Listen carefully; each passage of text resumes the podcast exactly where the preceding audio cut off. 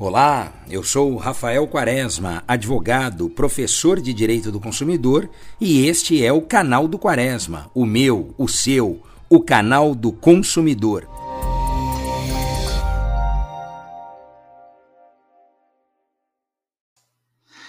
Consumidores, consumidoras, hoje é o nosso dia, 15 de março, se comemora o Dia Mundial dos Consumidores. A gente que vai fazer aniversário aqui no canal do Quaresma, daqui a pouquinho, um ano de podcasts.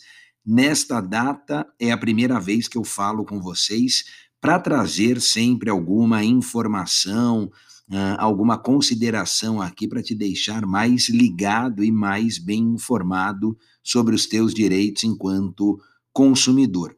Eu poderia dizer aqui a vocês do discurso do presidente John Kennedy em 1962, depois o reconhecimento dessa data em 1985 pela Organização das Nações Unidas, mas eu acho que a minha contribuição pode ser melhor a você dizendo que quando se pensou no consumidor e quando se teve esse é, tão conhecido discurso, quatro direitos fundamentais verdadeiramente foram reconhecidos: o direito à segurança, o direito à informação, o direito de escolha e o direito do consumidor ser ouvido.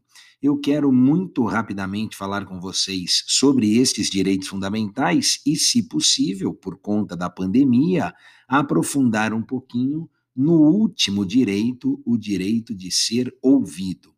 Bom, quando a gente fala no direito de segurança, né, ou no direito à segurança, melhor aqui do consumidor, estamos falando de uma garantia que já está prevista no nosso código, não é? na nossa Lei 8.078 de 90, e segurança essa que deve ser entendida aqui e interpretada como segurança uh, física, mas uh, segurança ao consumidor como um todo, não é? segurança em relação ao patrimônio jurídico do consumidor, segurança que não é apenas física, mas também psíquica, enfim, uh, alguma coisa que impeça, né, ou que evite o consumidor de correr riscos, riscos não apenas desnecessários, eu diria, mas também desconhecidos.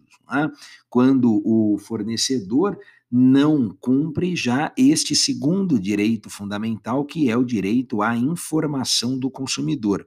E aí, é claro, se é um direito do consumidor, podemos afirmar tratar-se de um dever do fornecedor.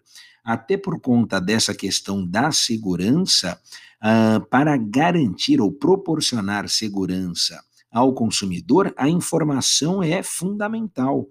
Muitas das vezes é através da informação que se atende ao primeiro direito, àquela primeira premissa da segurança.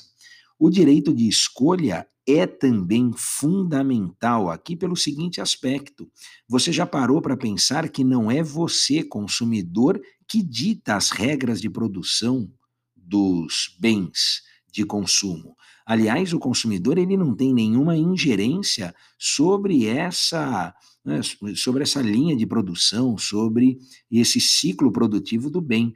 O que produzir, quando produzir e como produzir são respostas dadas né, e criadas aqui pelos fornecedores, não dependem mesmo do consumidor.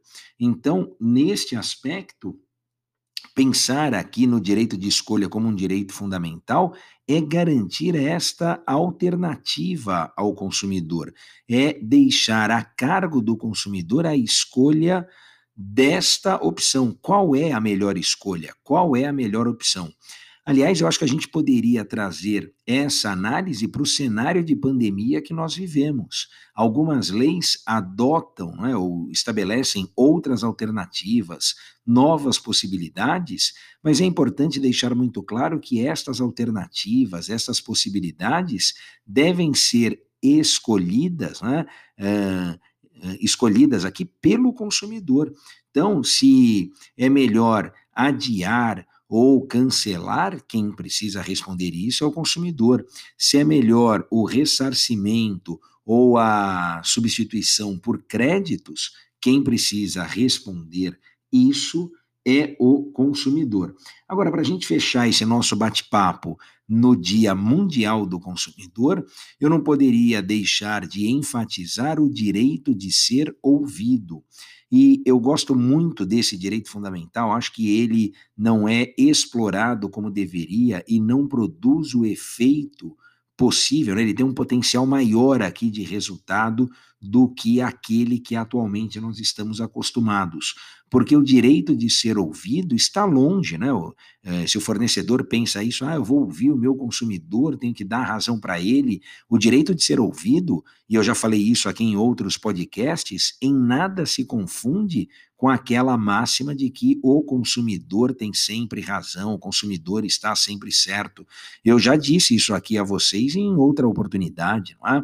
Não é verdade. Agora, o direito de ser ouvido significa abrir, inaugurar a via do diálogo, significa permitir que fornecedor e consumidor construam esse caminho juntos. Há várias mãos, há muitas mãos aqui né, pelas mãos do consumidor, pelas mãos do fornecedor, porque esse diálogo leva, sem dúvida, ao encontro de uma solução que é melhor, mais rápida, mais prática e seguramente mais barata para as partes, para o consumidor e para o fornecedor.